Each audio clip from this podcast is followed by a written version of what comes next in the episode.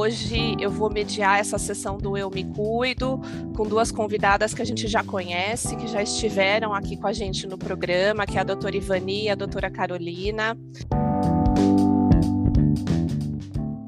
Meu nome é Ivani Mancini, eu sou pediatra. É, eu fiz especialização em alergia pediátrica e eu sou apresentadora do podcast Pediatra Cast. Para quem não, não conhece, é um podcast já com dois anos de vida, com muitos, muitos episódios falando de pediatria e filhos. E é, faço essa, essa apresentação junto com a minha colega Carolina, que vai falar. Bom dia a todos. Então, eu sou Carolina Vince, também pediatra. É, me especializei em oncologia pediátrica, então eu trabalho aqui no consultório e trabalho em outros dois hospitais, no Einstein e no Hospital das Clínicas, como oncologista. E eu tenho essa parceria com a Ivani no Pediatra Cast, que realmente é um podcast que tem crescido bastante. A gente tem recebido muitas é, solicitações de temas e, e a gente percebe que contribui bastante. Eu acho que um assunto que foi muito visto e falado, né, esse assunto que a gente vai discutir hoje, que é o impacto das telas, não só na vida das crianças, mas na vida da família como um todo, né? Então, a gente fica à é. disposição de vocês aí para as perguntas em breve. É, a gente aparelhos eletrônicos na nossa vida é quase impossível agora a gente imaginar uma vida sem celular, sem computador, sem, sem todos esses aparelhos, né? A gente, é, quando a gente perde o celular ou precisa trocar de aparelho, parece que a nossa vida está toda lá dentro né? E com essa pandemia, é, as crianças começaram a ter aula online. Então, além do tempo de tela que elas já tinham de televisão, de celular, de tablet, veio um tempo, vamos dizer assim, mandatório, né? De aulas online também, né? Então, a gente, acho que a gente pode começar falando um pouco sobre isso, né, do quanto é, que aumentou o tempo de tela, e quando a gente estava conversando também no briefing, né, dessa conversa com, a, com as doutoras, é, elas começaram a me explicar que tem uma diferença também quando a gente fala de crianças menores e crianças maiores, né? O impacto que as telas causam aí é, nesses dois públicos distintos. Então, acho que a gente pode começar talvez a introdução por aí. É, qual que é a uhum. diferença, né, de, de um grupo e de outro? E, e aí a gente vai conversando, tá? Eu vou para que todo Carolina. mundo saiba. Ah, desculpa, Aline, pode terminar. Não, eu, eu vou colocar o link do podcast aqui no chat, tá? Para ah, todo mundo sim. ter ah, depois. Obrigada. Pode falar, doutora. É, é, não, é, a gente vai fazer uma, uma, introdução formal, fazer uma leitura formal, só para que vocês entendam um pouquinho, tá para contextualizar um pouco o assunto, tá? Então, vou começar... Mas antes, antes da Carolina falar, desculpa, Carol, antes não, da Carolina falar, eu só queria colocar uma coisa para as pessoas pensarem. Quando o homem descobriu o fogo, é, provavelmente ele deve ter se queimado muito no início.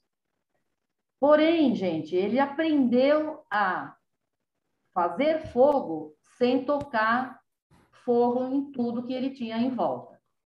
Então, eu acho que a gente é, deveria pensar nas telas mais ou menos dessa forma. Como elas hoje é, dominam muito a vida da gente, a gente deveria aprender a usar as telas sem tocar fogo em tudo em volta, tá certo? Essa que eu acho que é a questão mais importante.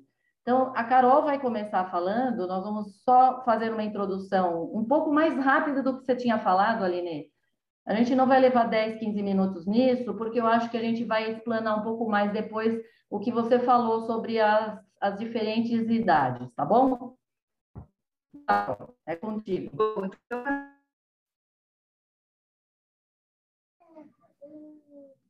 Ela travou. Carol, você... E aí, estão me ouvindo agora? A internet, agora a internet sim. também está. Agora, agora voltou. Acho, acho, que você pode começar de tá. novo.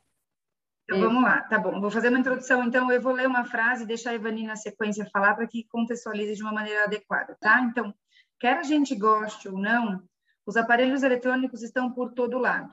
Alguns de nós mal os desligamos, mesmo quando estamos com nossa família e com amigos queridos. Apesar desses aparelhos poderem melhorar o aprendizado, fornecer a comunicações, eh, favorecer, perdão, eles podem também interferir em muitos aspectos, desde o sono até a criatividade. o cérebro humano em desenvolvimento está constantemente construindo conexões entre os neurônios, enquanto vai podando as conexões menos usadas. O uso dos meios digitais tem um papel ativo nesse processo.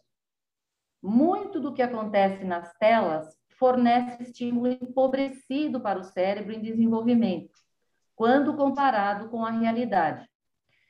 As crianças elas precisam de um menu de estímulos diferentes de experiências online e offline, incluindo a chance de deixar a sua mente vagar. O tédio é o espaço no qual a criatividade e a imaginação acontecem.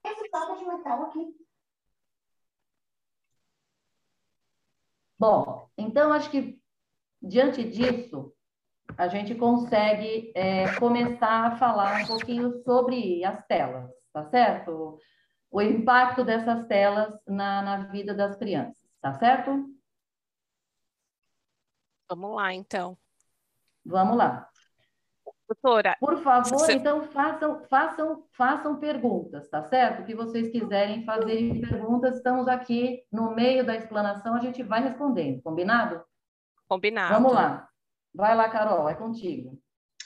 Olha, é, eu vou começar falando, acho que talvez até para ajudá-los, é um pouquinho sobre a recomendação atual para o máximo de telas para cada faixa etária. Eu acho que a Aline falou no início da diferença, de fato existem diferenças, mas no final das contas a gente cai mais ou menos numa mesma balança de bom senso no uso das telas e de outras atividades no dia a dia. Então, quando a gente pensa num dia é, de 24 horas, boa parte do dia, principalmente crianças pequenas, dormem, né, um tempo grande. Então, o que nos sobra de atividade, quando a gente passa muito tempo é, em frente às telas, a gente deixa de cumprir outras atividades que são importantes. Eu acho que esse é o grande pensamento e uhum. vai de encontro com o que a Ivani falou, da gente se queimar ao utilizar o fogo. Então, o uso é, inadvertido, inadequado, seria um paralelo com esse é, se queimar ao utilizar o fogo que a gente acaba de descobrir. Então, vejam que para crianças menores que, que têm idade entre 18 e 24 meses, elas, em teoria, não devem ser expostas a telas. Então, até dois anos de idade, a recomendação principal é que a gente não exponha as crianças a telas. Se os pais quiserem mostrar algum programa ou algum aplicativo específico para essa faixa etária, é importante que eles usem esse, esse instrumento é, como uma forma de brincar e interagir. Então, o que isso quer dizer? Se você tem um filho menor de dois anos e você opta por ofertar tela, você deveria participar desse momento com o seu filho, que normalmente não é o que acontece. Normalmente, a gente usa as telas uh, como modo de distração para que a gente siga a nossa rotina uh, sem a interferência das crianças. E esse é o grande problema. Essas crianças não sabem utilizar a tela de maneira adequada. Esse conteúdo não vai ser absorvido de maneira adequada. Então, o grande ponto de apoio para essa faixa etária é a utilização na companhia dos pais ou até para fazer uma videochamada para conversar com o avô que está distante. Então, essa seria a recomendação para as crianças menores de dois anos, certo? Certo, e eu diria o seguinte: eu acho que a grande é, comparação com o fogo seria que quando você descobriu o fogo, o homem descobriu o fogo e se queimou, Hoje, eu acho que a gente consideraria que a, a queima é queima de tempo. O nosso dia ele tem o número de horas que não aumenta, são 24. E a gente tem que é, assim, fazer com que as crianças usem esse tempo da melhor forma possível. Quando você tá, coloca uma criança diante de uma tela, não adianta, ela está queimando o tempo dela. Então, isso tem que trazer um retorno ela não deveria trocar esse tempo, o tempo com outra coisa que seria benéfica para ela, por tela. Então, a Carol falou muito bem: 18 a 24 meses, em geral, é melhor não ter telas. Telas são apenas para fazer videochamada com o avô, com a avó, isso é isso. Tá? A gente sabe muito bem, quando as crianças são muito pequenininhas, o quanto que uma o quanto que uma tela, a criança, a hora que ela está na frente de um celular, ela não levanta a cabeça, ela fica, parece, hipnotizada.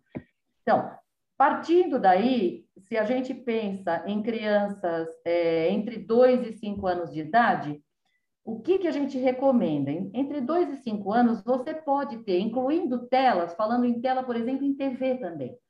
A gente deve é, ter, assim, um tempo mínimo, eu diria que é, o mínimo possível. Eu diria que uma hora ou menos por dia de telas em crianças de 2 a 5 anos, com uma programação de boa qualidade, uma programação escolhida por você e, de preferência, compartilhada com os pais. Isso seria o ideal.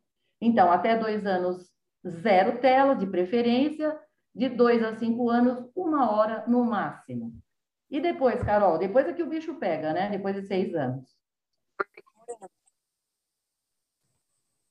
É, exatamente. Acho que os maiorzinhos a gente perde um pouco o controle, porque, de fato, essa faixa etária, a partir de cinco anos de idade, é um momento que a gente precisa dar autonomia para os nossos filhos. Então, vejam, é, a, oferecer autonomia faz parte da rotina e faz parte, inclusive, da consulta pediátrica. Quando a gente conversa com os pais sobre o dia a dia de uma criança acima de cinco anos, a gente pergunta para os pais: como você oferece autonomia para o seu filho? Você fala para o seu filho é, você fica o tempo todo checando o que ele está fazendo, lição de casa, é, arrumou a cama. Então, assim, eles têm que ter autonomia. E aí o eletrônico também pode entrar com uma certa autonomia. Se eu tivesse que dar um número para vocês, eu daria duas horas no máximo. Isso seria um número ideal para sempre, para qualquer faixa etária que a criança gaste em telas de, como forma de entretenimento, tá? Mas é claro que a gente tem que isso é, A doutora travou a de novo. Travou, travou o, o, áudio dela, mas eu acho que a gente poderia continuar.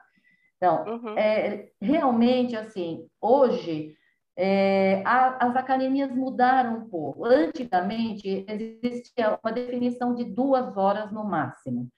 As academias ficaram um pouquinho mais é, flexíveis em relação a isso. Eles colocavam que você pode, na sua eu sim continuo como a Carol. Por dia de telas, incluindo todas as telas.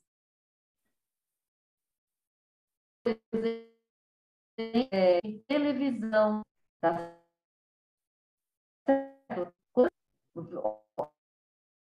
Doutora Ivani, acho que se você tirar a câmera. Tá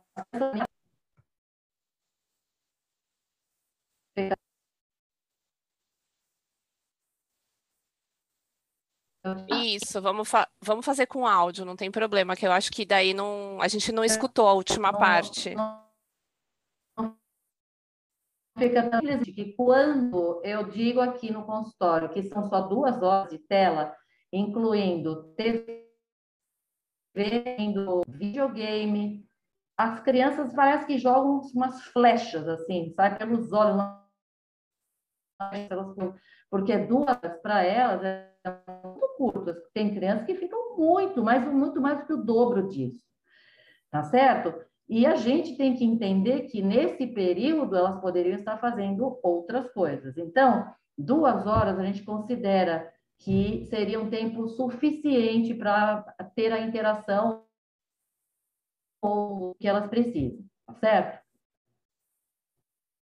Ok. E, e aí, para crianças, para adolescentes, o tempo é o mesmo? Também, também.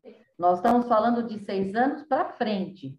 Tá? tá bom. Isso daqui a gente soa como uma coisa impossível, praticamente. Se você for pensar, adolescentes, o tempo que eles ficam no celular, é claro que é mais. Eu diria que é impossível ser duas horas só. Mas, assim, é, volto a dizer, a hora que você libera um tempo muito longo, você está se queimando com o fogo.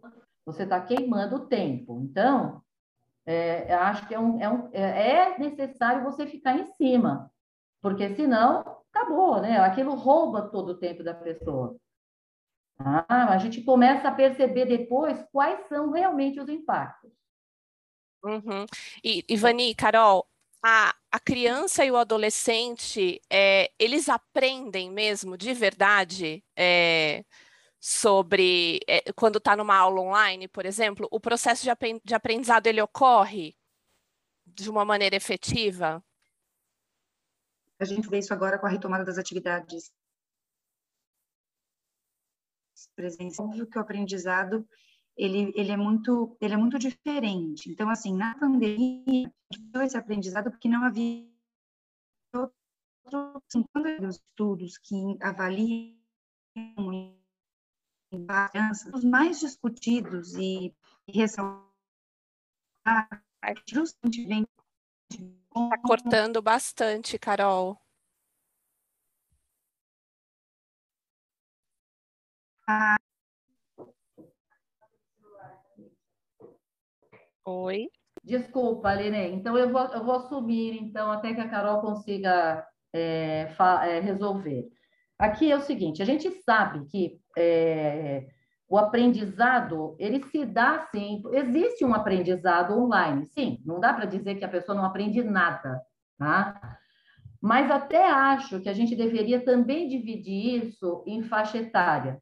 Por exemplo, quando você tem uma criança em fase de alfabetização, Aline, uhum. você imaginar que uma criança consiga ser alfabetizada online da mesma forma que ela seria é, com uma pessoa olhando ela, junto com ela, percebendo as dificuldades dela, é muito diferente.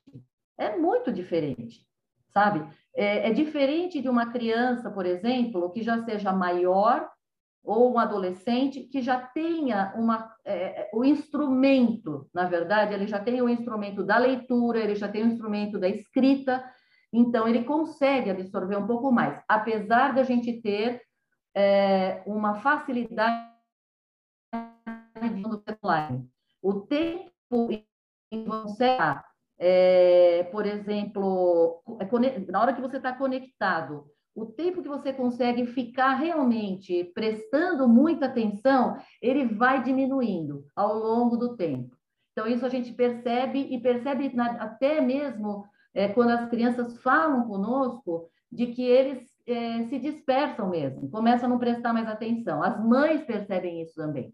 Agora, eu diria que para aquelas crianças que estão em idade entre 5 e 7 anos, estes, na minha opinião, foram os que mais perderam, porque eram crianças que, em fase de alfabetização, precisaram fazer isso online, não tiveram uh, alguém que estivesse olhando. Muitos tiveram sorte com mães que estavam junto e ajudaram, mas as, as crianças, assim, as crianças pequenininhas sofreram bastante em termos de aprendizado, eu diria. Foram, isso as que tiveram online, e os que não tiveram nada, então nem se fala, né? Mas realmente uhum. eu acho que é, é realmente uma, uma situação difícil. Eu diria que não dá, eu acho que não é comparável você ter uma alfabetização ou mesmo um aprendizado online e um aprendizado presencial. Sem dúvida, a interação com o professor ele não dá para você dispensar, não dá. É, é diferente. Tá? Sim. E já já estão vindo várias perguntas aqui no chat, tá? É, deixa eu trazer aqui. As, vou tentar conectar. Essas duas horas de exposição que a gente está falando, acima dos cinco anos, elas são adicionadas ao tempo de aula online ou deveria ser o total do dia? Olha, Alina, idealmente seria considerando as duas horas online, só que é impossível, porque na verdade a gente não tem só duas horas de aula online, muitas vezes a gente tem mais tempo de aula online. Então, quando a gente fala duas horas, três ou, ou uma hora, a gente está falando principalmente de entretenimento. Eu tenho um aprendizado em frente às telas que é a quem e isso que eu estava conversando com vocês quando cortou, os grandes estudos que falam de telas, eles falam justamente que para a criança aprender, ela precisa de interação interpessoal. Então, um grande exemplo que eles utilizam, por exemplo, é quando uma mãe está conversando com o filho ou uma mãe decide preparar o almoço. O que, que essa mãe faz? Ela vai ligar uma tela um eletrônico para distrair essa criança enquanto ela se ocupa do almoço. Porém, eles questionam e afirmam que se você deixar essa criança brincando com o Tupperware num lugar seguro, o tempo que essa criança ouve a voz da mãe, que ela ouve os ingredientes, que ela percebe essa interação interpessoal é muito mais rico do que qualquer fração de segundo que ela fique em frente às telas. Por quê? Porque a tela não traz interação interpessoal, então o crescimento é muito questionável. E aí, trazendo esse paralelo para o aprendizado online, é claro que o aprendizado vai ficar aquém, mas é o que a gente tem. Então, a criança vai absorver o aprendizado, ela vai entender, só que não vai ser igual a, a um aprendizado que tem uma relação interpessoal que vai contribuir para que esse cérebro capte a informação e retenha essa informação. Então, explicando tudo isso para que vocês compreendam. É, o ideal seria que a criança ficasse ao todo no máximo duas horas, mas isso é impossível. Então, no período de aula online, a gente faz a aula online e tudo bem se a gente permitir um pouco mais de entretenimento tá? Desde que não seja um período abusivo. Então, eu não estou falando do ideal, eu estou falando do, do, do, do, possível, porque as crianças já se acostumaram com um pouco de entretenimento em frente às telas, seja televisão, tablet, celular. Então, é importante que a gente tenha esse olhar cuidadoso e não se crucifique o tempo todo, porque também, se a gente ficar o tempo todo pensando que a gente está fazendo errado, isso traz um estresse adicional e torna a relação mais difícil. Então, eu acho que é esse, é esse, essa flexibilidade é que traz a, a facilidade do dia a dia mesmo, tá? Entender que existe um ideal, mas que nem sempre esse ideal pode ser atingido. Carol, e agora o que está saindo aqui bastante, que talvez acho que a gente pode começar a entrar nesse assunto, é quais são os impactos é, negativos, né? Quais são os danos quando a gente do excesso, né? Acho Sim, que a gente pode começar vocês... a entrar aí. Tá. Vamos Veja... começar. Fala, Carol. É, eu só vou falar um pouco de. Vejam só que como as estatísticas são assustadoras. De acordo com um estudo recente, é, esse estudo fala que 92% dos bebês usaram um celular antes do primeiro dia de, primeiro ano de vida. Então, 92% dos bebês antes do primeiro ano de vida. Perto de 35% das crianças de dois anos têm seu próprio celular.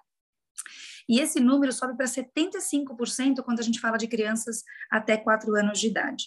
São dados americanos, mas que eu imagino que sejam bem, bem, é bem, é bem possível que sejam reais né? aqui no Brasil uhum. também, né? Uhum. E por volta de 25% das crianças de dois anos de idade tem TV no quarto, e entre, e entre as de quatro anos, 50% tem. Então, gente, sem dúvida nenhuma, é importante essa pergunta da gente pensar no impacto negativo. Eu vou deixar a Ivani falar um pouquinho, então começar falando falar... do impacto negativo. Eu vou falar de dois aspectos, Carol, e você depois vai falar mais dois ou três aspectos. Eu vou falar de dois aspectos. O primeiro, do aprendizado e da aquisição da linguagem. Então, assim, no caso do aprendizado em crianças menores de dois anos, dois anos e meio, nós temos o quê? Uma habilidade limitada para aprender através do vídeo. Então, o aprendizado numa criança pequena, ela se dá de forma melhor quando ela interage diretamente com as pessoas e com um feedback imediato, tá certo? Alguém está falando para ela, não, não é desse jeito. Olha, ele caiu. Tá vendo como é assim? Você coloca desse jeito. Isso, a brincadeira, ela faz com que a pessoa aprenda, tá? O tempo de tela, ele diminui o tempo de brincadeira. O brincar, ele está para o século 21, pessoal, assim como a memorização estava para o século XX. Então, hoje, a gente sabe que brincar é extremamente importante para a criança desenvolver habilidades que ela vai usar mais para frente, quando ela for adulta, entendeu? Nós temos uma, uma região cerebral em que você tem é, toda a estruturação, por exemplo, da criança interagir com outras pessoas, interagir com outras crianças, saber como se comportar em grupo, e isso não é fácil de você fazer quando você só está na tela. Então, em termos de aprendizado, é fundamental que você limite esse tempo. Em termos de aquisição da linguagem, a Carol falou, é aquilo mesmo. Quanto mais tela, menos você fala, menos você se comunica, tá certo? É, outra coisa que eu acho que é, é, terminando, em termos de desenvolvimento emocional, veja, a gente vê isso muito, por exemplo, quando você está num restaurante. A coisa mais fácil que você tem é dar logo um celular para a criança, ela fica lá comer, olhando o celular enquanto você come. Só que essa criança, ela perde a chance de lidar com o tédio e de administrar essa angústia, administrar essa dificuldade de ficar lá sentada e parada. Ela não aprende isso, entendeu? Ora, quantos de nós nessa sala, nesse chat, estamos aqui, quando a gente era criança, ia na casa de alguém e a gente ouvia do pai da gente: você fique quieto, faça favor de se comportar. Por mais chato que fosse, a gente ficava, a gente aprendia isso. Agora, se você tem uma tela, você perde essa chance. Você não consegue desenvolver isso. A frustração, tudo isso você vai o quê? Ela vai canalizar na tela. que mais, Carol, que a gente tem? Vamos falar da visão, Carol. Visão é, é uma coisa um importante. Discute-se muito a visão. Então, lá na, atrás, logo que a gente começou esse excesso de telas, a gente percebeu uma epidemia de miopia, que se mantém nos dias de hoje, né? Acreditava-se, por exemplo, que o excesso de, de, dessa ocorrência de miopia vinha pelo uso é, específico da tela. Hoje, o que se sabe, de fato, é que O que impacta muito é o fato da criança permanecer num ambiente fechado por horas a fio. Essa ausência de circulação no ambiente externo tem um efeito muito negativo. Pensem que a gente a gente é, é, é como os, os, animais, né? Enfim, a gente era homem da caverna, então a gente não ficava no ambiente interno com luz elétrica. Luz elétrica é uma coisa que foi inventada pelo homem. O nosso cérebro, o nosso olho, ele é feito para trabalhar em ambiente aberto. Ele é feito para enxergar ao longe. Então, o desenvolvimento ocular se dá num ambiente externo e a gente olhando ao redor. A criança vai desenvolvendo o olho. No momento que a gente coloca essa criança enclausurada dentro de casa, olhando para uma tela, o, o, desenvolvimento do olho ele é modificado, ele é adaptado para isso. Então, por exemplo, tem um trabalho em Seul, na Coreia do Sul, que observou que 96, vejam, gente, 96,5% dos jovens do sexo masculino usam óculos. É muito alto tá? É, e eles imaginam que é a falta justamente da exposição à luz. Então, é, a gente não tem só que se preocupar com a tela.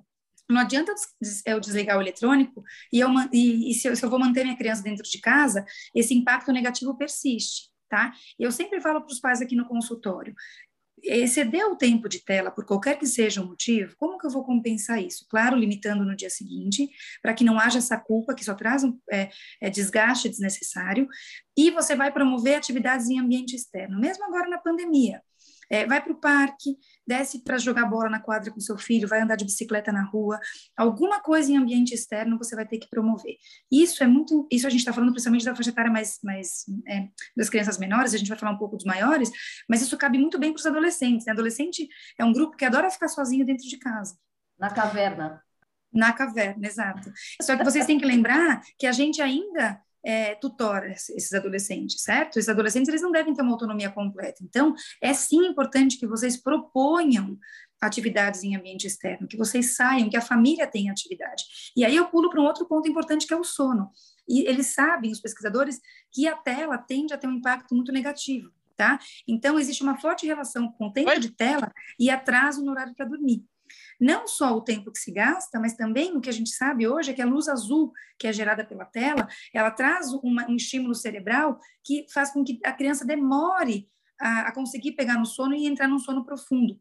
Aquele sono REM que a gente fala que é o sono do sonho, que faz, né, uma como se fosse uma, uma renovação cerebral durante o sono, é com a tela eu acabo tendo é, um menor um menor tempo de sono, uma demora para que a criança consiga entrar no sono REM tá? E um outro um último ponto para falar que tem um impacto que é fácil da gente compreender é o peso. A gente percebe que quanto mais tempo se gasta na tela, maior é a chance da criança ter sobrepeso. Lembra que a Ivani falou que eu tenho um dia, não tenho como aumentar as 24 horas no dia, então se eu estou gastando muito tempo na frente da tela sentada, eu não estou gastando caloria, eu não estou gastando energia, não estou me exercitando, e eu estou normalmente isso vem associado a um padrão ansioso de comer mais, de comer sem fome, então é o binômio perfeito para o ganho de peso, certo? Carol, e, e veio uma. Desculpe, Ivani, veio uma Não, pergunta aqui também. Eu só, eu só Pode falar. complementar, porque a gente viu isso muito é, nessa fase de pandemia, crianças chegando com às vezes 10 quilos a mais no ano. Crianças gordas, que mudaram completamente, porque só ficavam dentro de casa jogando e comendo. Entendi. E, e, quando a criança está na tela, mas interagindo com outra criança, vamos dizer assim, brincando Sim. online. Sim. Isso entra na conta das duas horas também ou não? Entra na conta. Entra não, eu conta. acho que nesse, esse é um aspecto que a gente poderia dizer que seria um dos aspectos positivos. Porque, de uma certa forma, é, o fato de terem ficado muito isoladas, as crianças, elas acharam essa brecha para poder interagir umas com as outras. Então, de uma certa forma, nós não podemos demonizar totalmente a tela. Não é que a tela ela não tem benefício nenhum, não é isso. O que a gente tem que pensar é, é da mesma forma que a gente usa o fogo para cozinhar, ele não pode tocar fogo na casa. A mesma coisa em relação à tela. A tela tem seu benefício, sim, você promove interação entre as pessoas. Senão ela não seria tão popular. Agora, o problema é o quanto ela rouba de tempo de outras coisas. O quanto que ela traz de malefícios, por exemplo, para o próprio organismo. É aí, é o excesso que está trazendo o problema. Então, dizer que não, não teve nenhum benefício, teve sim, as crianças conseguiram conversar umas com as outras, mas isso entra no tempo, sim, Aline. Isso entra no tempo, claro que entra. Isso é entretenimento. Foge do online para aprender. Então, tá naquelas duas horas, sim. E mais uma coisa, Aline, que quando a gente pensa na, na, na interação interpessoal, né? Pense em vocês. Quando vocês têm uma reunião e essa reunião é online. E pense em vocês quando vocês têm uma reunião que vocês vão ter uma presença coletiva e você vai estar lá num palco ou numa mesa sentado com as pessoas. Eu tenho certeza absoluta que a sensação é completamente diferente. A tela traz uma certa segurança, a tela traz um certo afastamento que permite que a gente de alguma forma, coloquem outros filtros. Eu não estou nem falando só uhum. filtro de imagem, não, tá? De melhorar a pele, melhorar a aparência. Estou falando de outros filtros é, de embates mesmo, de enfrentamentos, tá? Então, a criança que está começando a aprender, principalmente o adolescente, qual, como são as relações interpessoais, como aprender com a relação, a frustração, o desafio, né? O, o impacto, a surpresa da relação. Gente, não é a mesma coisa o olho no olho, senão a gente não precisaria mais encontrar ninguém, a gente faria videochamada com todo mundo né? O Sim. tocar, o olhar. O... Então, assim, tudo bem de fazer um, um, uma conversa, de vez em quando a criança ter esse contato com outro amigo pela tela, mas isso não deve superar o contato físico, pessoal. Claro que a gente está em pandemia, então existem adaptações necessárias, porém, é importante que vocês compreendam que sim, esse tempo entra como entretenimento não tem o mesmo impacto da, da, de uma conversa interpessoal. Então, não é para o seu filho ficar horas a fio conversando com o grupo pela tela. Isso não é saudável, certo? Mas certo. usando esse gancho, então, Carolina, eu acho que a gente até, Aline, poderia falar qual é o efeito do excesso de tela nas crianças maiores e nos adolescentes. Porque eu acho que essa faixa etária é muito importante a gente entender o seguinte: o cérebro dessa, dessa faixa etária ele sofre muita transformação. É a fase que você tem poda neuronal, é uma fase que você tem, é como se você tivesse assim lapidando o cérebro para ele realmente ficar, é aquele que vai ficar para o resto da vida. Então, essa faixa etária, ela é especialmente vulnerável para os impactos da tela nesse funcionamento cerebral e também no bem-estar emocional. Então, se a gente for pensar, por exemplo, é, em termos de aprendizado, em termos de aprendizado, a gente tem estudo mostrando que crianças, adultos, é, jovens que gastam muito tempo em telas e videogames, eles tiveram o dobro de probabilidade de sofrer de déficit de atenção, de transtorno de atenção, com prejuízo para o aprendizado. É lógico, pessoal, é aquilo rouba, rouba atenção. Tá? A gente vê, às vezes, por exemplo, a criança está lá na aula e com o celular ligado, gente. Pensa, como que ela consegue aprender? Não dá, entendeu? Não dá, tá? E em relação, por exemplo, Carol, me fale eh, em relação, por exemplo, à autoconfiança. Existe, por exemplo, e você estava falando, inclusive, disso.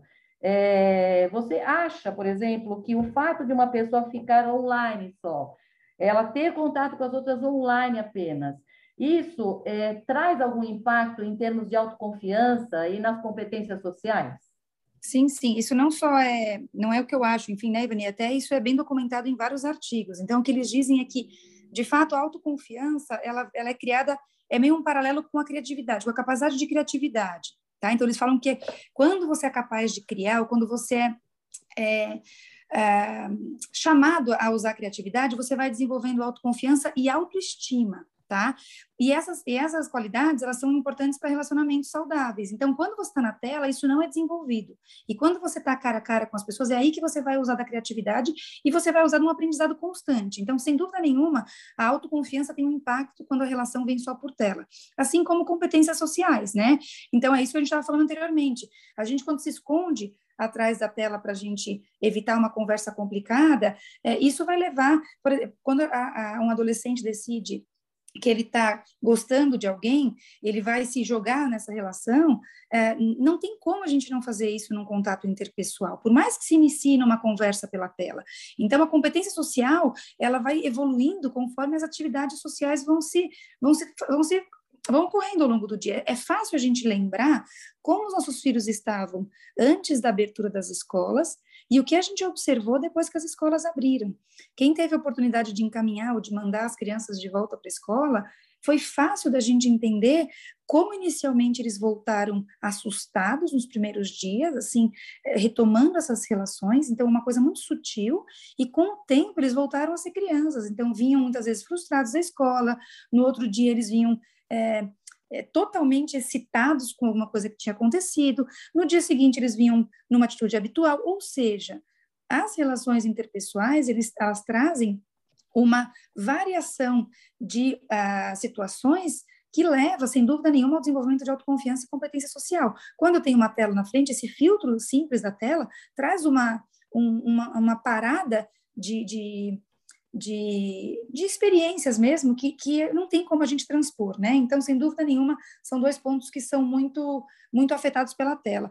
E com relação a emoções e personalidade, Vani? Olha, aqui eu acho que é a situação que eu consideraria mais problemática, porque eu diria principalmente em relação aos jogos de videogame, porque nessa faixa etária a gente sabe que o jogo ele traz, ele, ele mexe justamente com uma parte cerebral que é a parte da recompensa, da dopamina. A hora que ele está jogando, ele tem aquela ele, ele vai ganhando, ele vai, ele vai, vai sendo cada vez mais estimulado a continuar, continuar, continuar. Por quê? É, é quase, gente, como se fosse uma droga, entendeu? Aquilo leva vício. Você vai, você vai, são regiões do cérebro que, que acabam é, sendo afetadas é, pelo vício internet, pelo vício em games, né? E essas, essas áreas, elas são responsáveis pelo planejamento, são funções executivas que a gente tem no cérebro, controle de impulsos, tudo isso é afetado quando você começa a jogar, jogar, jogar. E não se tá, está muito claro ainda com que velocidade e, a, e facilidade o cérebro voltaria ao normal depois que você encerra essa compulsão. Então, realmente, o uso de, de videogames em excesso, ele acaba levando a, ao vício. 50% dos adolescentes, em um estudo recente, mostrou que 50% dos adolescentes admitem ser viciados em seus celulares. Ou seja, você tem um, um centro cerebral de dopamina que é sensível, extrasensível durante a adolescência, e torna a excitação de jogar videogame cada vez mais intensa e mais viciante. Então, gente, isso aqui é perigoso também. Ao mesmo tempo que você traz, tudo bem, eles jogam entre si, eles jogam online, eles estão fazendo interação com outros amigos, mas isso não deixa de ser viciante. Tá? Isso acaba impactando de novo no sono. E aí, pior ainda, certo, Carol? Porque aí o cara está lá no quarto dele e você não sabe o que está acontecendo não é? É, isso deveria, isso, isso é o que a gente sempre fala aqui, né? Se vocês pudessem é, conversar com o filho de vocês para que nenhum eletrônico vá para o quarto, seria mais impactante, eu diria até, do que as duas horas por dia de tela. Eu ouso, eu ouso dizer isso. Por quê? Porque o que a gente sabe, o sono, a gente consegue fazer um paralelo com as crianças pequenas. Então, quem usa muita tela, normalmente tem um sono ruim. Aquilo que eu falei para vocês, você perde a qualidade do sono REM, que é o sono profundo.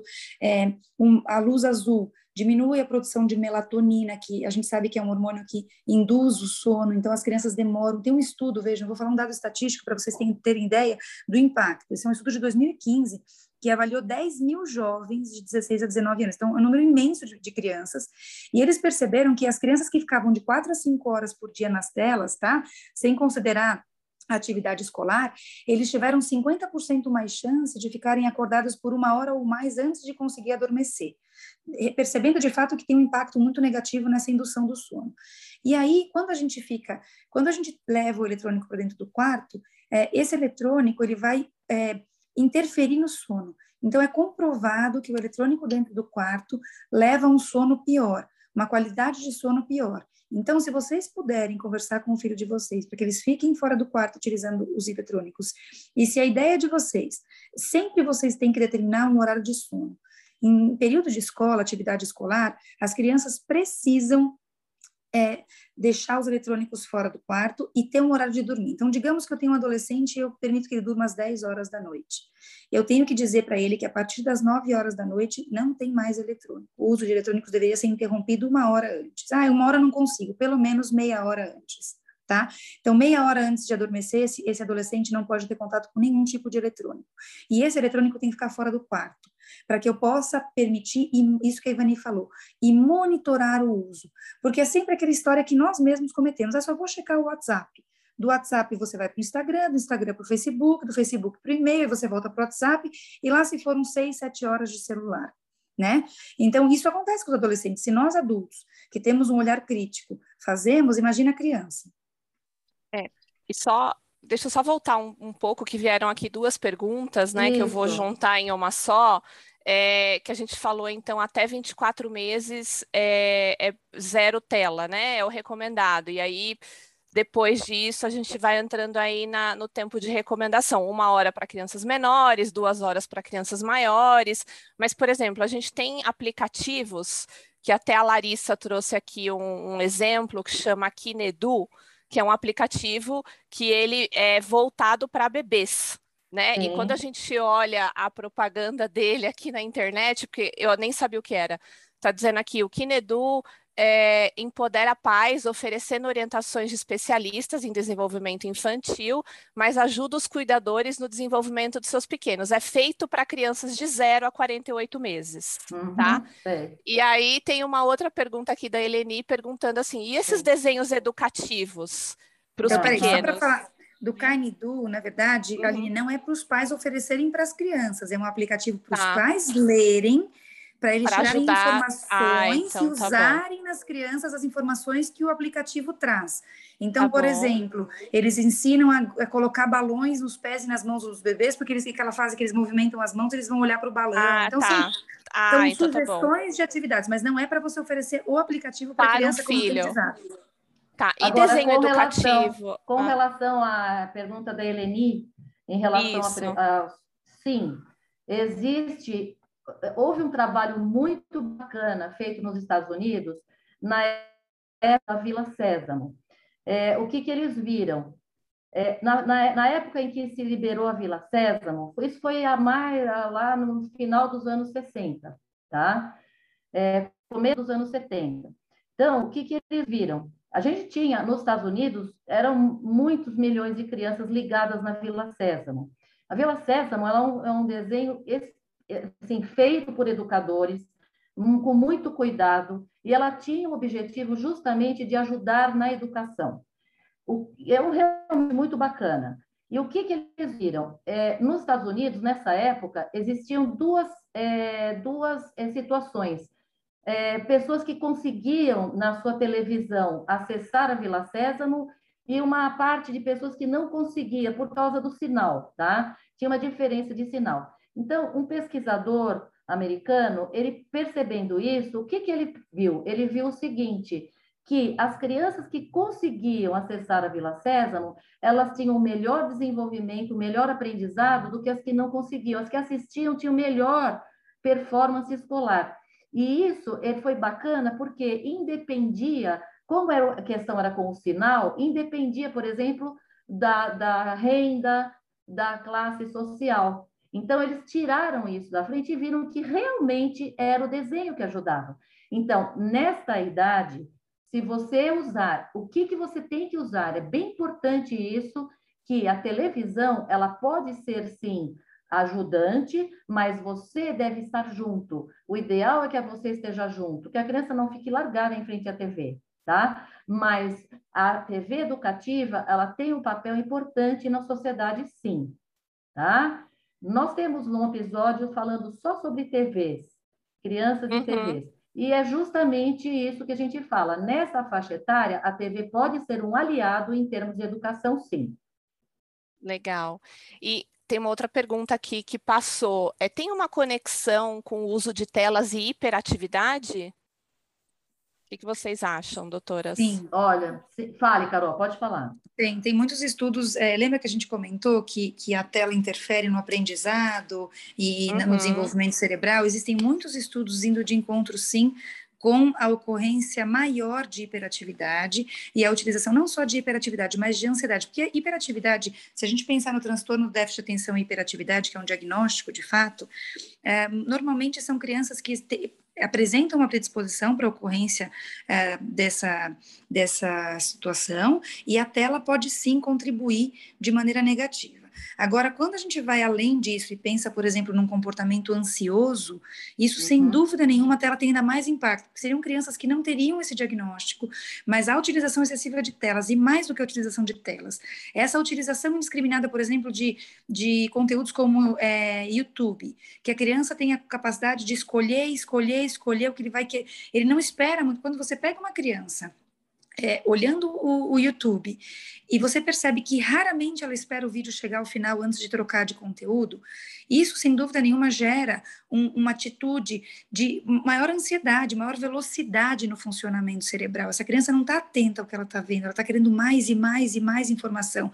Será como que isso impacta? Então, os estudos hoje vêm de encontro com isso, mostrando que isso tem um impacto negativo, sim, que essa criança não sabe lidar com essa quantidade de informação e mais, que essa informação não é absorvida. Lembra que a gente falou que o que faz o crescimento e o desenvolvimento da criança é a interação interpessoal, no momento que a informação vem de uma tela, essa informação bate e não, a gente não sabe os detalhes de como isso é internalizado e processado. Mas a gente tem muitos estudos indo de encontro, sim, com a intensificação de alguns diagnósticos de ansiedade, hiperatividade e alteração de comportamento associado a telas, tá? O uso excessivo de telas. É, isso me fez lembrar ontem mesmo um pacientinho que chegou aqui, ele veio diretamente da fono, por quê? É, ele está fazendo fono porque ele começou a desenvolver uma gagueira. E, na verdade, na verdade, a questão tinha muito a ver com um jogo que ele começou a jogar, que inclusive nem seria para a faixa etária dele, um jogo de tiro, tá? que ele conheceu com um amigo, o menino tem sete anos, tá? E ele, a mãe percebeu claramente que na hora que ele joga, depois ele começa a ficar gago, tá? Quer dizer, você tem realmente um estímulo exagerado, um excesso de estímulo que acaba levando a criança a ficar ansiosa. Você tem é, é muita adrenalina. Essa é a questão. A criança muitas vezes não consegue dormir depois que ela joga, porque é muita adrenalina, tá certo? É um excesso, é um, é estímulo excessivo no cérebro. Então, isso realmente acaba mal. E em termos de, muitas vezes, de você ter é, a, a criança se concentrar, com certeza você acaba tendo é, atrapalhar a concentração também em relação a isso, quando você tem um excesso de tela, tá? Uhum. Veio uma outra pergunta aqui também, é, se, hum. tem, se a gente consegue fazer alguma correlação também, alguma conexão com excesso de telas e puberdade precoce. Você tem essa assim, a Carol, opinião? Essa Carol, a Carol estudou essa. Fala, Carol. a gente foi, na verdade, vasculhar a internet, né, os artigos médicos, buscando uma explicação, porque a gente de fato viu, eu conversava muito com a Ivani. Ivani, quanta puberdade precoce nessa pandemia? O que está acontecendo? Você tem visto, só que a gente tem o nosso, o nosso nicho é, impossibilita que a gente faça um estudo estatístico para ver se de fato isso é real ou se é só uma, uma, uma avaliação do nosso consultório. E aí saiu um trabalho italiano de, de fato, o número de crianças também não é um número grande para se concluir de fato que exista um impacto, mas eles colocam uma sugestão baseada no que eles viram lá. Então, está do outro lado do oceano e eles viram a mesma coisa que a gente. O qual é a sugestão do trabalho? Estudando amplamente essas crianças que desenvolveram puberdade precoce, e sim, a gente observou muitas crianças em puberdade precoce na pandemia. Lembra que eu falei para vocês que a luz azul interfere na produção de melatonina? Melatonina é um hormônio indutor do sono. E o que se sabe é que esse hormônio, quando ele está numa quantidade adequada, ele trabalha em equilíbrio com os hormônios sexuais. Então, a melatonina numa quantidade adequada, ele vai suprimir a, a, o aumento de níveis de hormônios sexuais, até que em um momento certo, esses hormônios serão produzidos na quantidade adequada para que entre na puberdade. No momento que eu uso muita tela, muita luz azul, eu diminuo a quantidade de melatonina, e automaticamente eu permito que esses hormônios sexuais aumentem é, no momento anterior ao, ao, ao, que se esperava. Então, é isso que eles imaginam. Ainda não é comprovado que seja esse de fato o mecanismo, mas que a luz azul reduz melatonina e a supressão de melatonina permite a liberação dos hormônios sexuais, levando a uma puberdade precoce, sim, na população pediátrica, tanto em meninas quanto meninos. A gente viu isso no consultório, a gente leu isso nesse artigo italiano e a gente está esperando aí novas publicações para tentar explicar de maneira mais detalhada o que de fato acontece. Mas existe uma uma relação sem dúvida nenhuma. Tá. É, então vamos lá, está faltando aí quatro minutos, tá? Para a gente terminar a nossa sessão, infelizmente, passa muito rápido. Eu queria partir agora, doutoras, no final. É, vocês podem trazer algumas dicas para nós do uso de mídia digita digital? Então, assim, a gente tem algumas dicas mais práticas que a gente, os pais, tio, vovó, enfim, para que a gente possa seguir aí no dia a dia, para a gente usar as mídias uh, digitais de uma maneira saudável? Acho que dá para a gente falar sim. Eu acho que é, nós podemos, na verdade, concluir algumas coisas primeiro, Aline, que é o seguinte. Uhum. Eu acho que a gente tem que ser flexível, nós temos que ser flexíveis o suficiente para a gente evoluir junto com a tecnologia tá certo? Mas é, a gente tem que escolher como usá-la de forma adequada, tá certo? É, nós não queremos, não precisamos ficar em pânico moral porque as crianças estão na frente de um celular.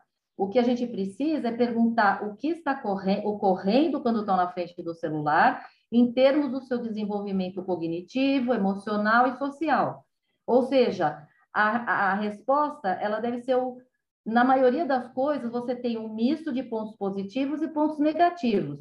Então, como que a gente pode aumentar os pontos positivos e reduzir os negativos? Essa é a questão principal, tá certo?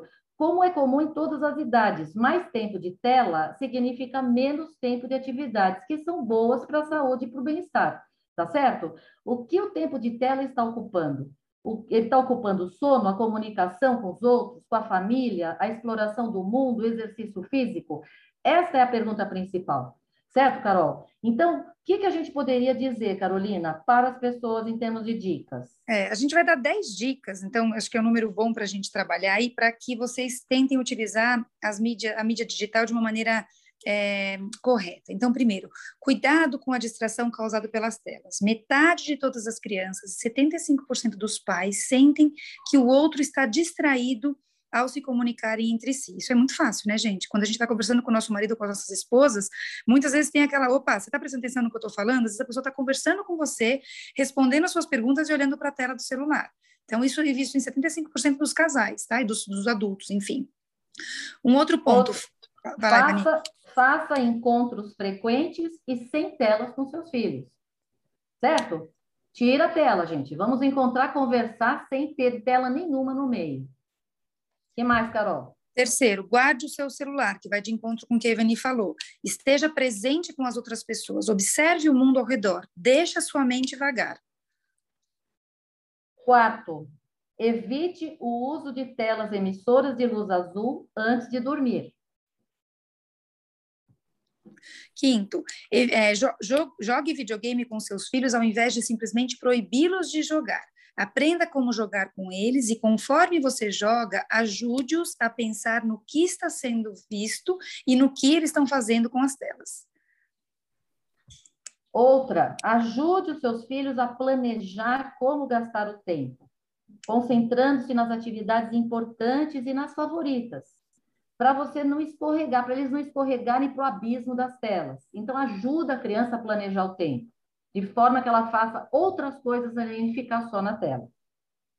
Outro ponto que a gente já falou anteriormente bastante: elimine as telas, incluindo a TV, uma hora antes de dormir. É, e principalmente dentro do quarto. Então, luz e barulho podem de fato atrapalhar o sono, isso é fato. É lógico, desencoraje o uso da mídia de entretenimento durante a hora do dever de casa, é óbvio. Desligue a TV, não ligue, deixe o celular longe, para não haver interrupção, porque isso atrapalha, logicamente, no aprendizado. Nono, determine lugares e horários sem telas. Por exemplo, a hora do jantar, que não deve ter tela alguma, porque é um momento bom de interação entre, entre os, os membros da família, tá? Isso tem que incluir toda a família e os adultos também. E assista ao que as crianças com, é, assistem também e converse com elas sobre bullying online, assédio sexual pela internet e outros perigos que rondam as pessoas aí pela, pelas redes.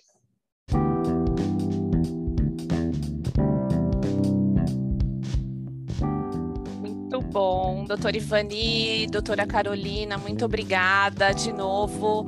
O papo foi ótimo.